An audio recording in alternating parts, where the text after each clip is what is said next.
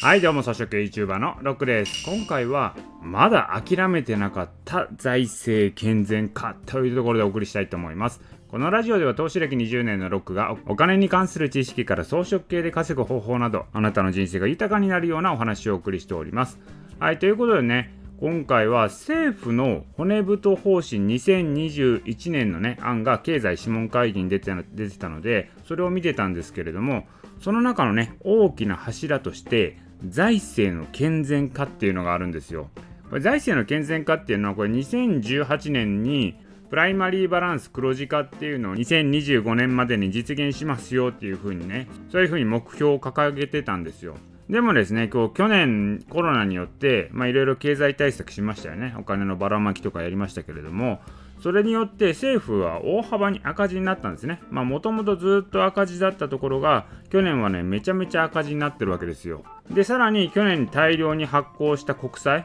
まあそれの、まあ返済っていうのもこれから出てきますからね。プライマリーバランス黒字化っていうのは結構大変な目標になってるわけなんですよ。でこのプライマリーバランス黒字化って何かというと要は政府の収入と政府の支出のバランスですね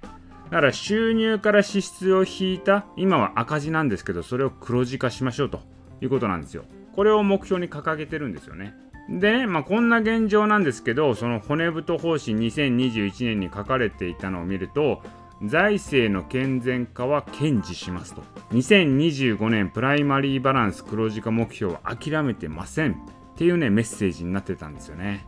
こマジかと。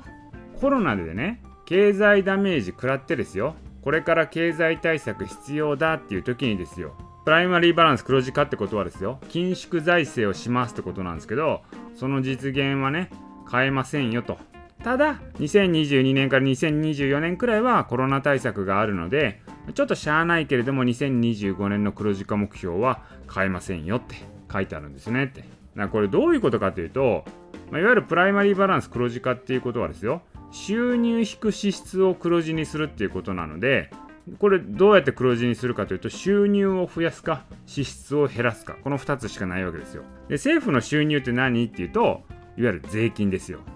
税金を増やす。それが収入を増やすですね。じゃあ支出を減らすっていうのはどういうことかというと政府の支出っていうのはね普通に政府の活動運営ってありますよね。公務員として働いてる人の給料もありますし直近であればコロナ対応との経済対策ってあるんですけれどもいわゆるもう普通に運営しているお金公共サービスとしてはですねまあお金って減らせないわけじゃないですかなかなか。じゃあ減らされるのはコロナ対応の経済対策ですよね。だからそのプライマリーバランス黒字化するためにはですね税金を増やして経済対策を減らすっていうことになるわけですよ。それをですよこれまで何十年も黒字化したことないのに2025年に向けて黒字化する目標はね変えませんよと。言ってるわけですよ。ちょっとやりすぎちゃいますかと。だからコロナでいっぱいお金使いましたと。でこれからもお金いりますよねっていうところでまあ、プライマリーバランス黒字化目標は2025年って言ってたけどちょっと後ろ倒しにしますとか言うのかなと思ってたんですけど何が何でも黒字化しますよと。増税緊縮財政をしますよっていうね、まあ、そういうのがねちょっと意思を感じられた骨太方針になってますね。まあ、ということなんで、まあ、コロナがね落ち着いたらですね、まあ、増税っていうのがやっぱりいっぱい来るんでしょうなというところですね。まあ、そうしないとね黒字化絶対無理ですからね。まあ、なので、もうね、それまでにお金使っておきましょうかと。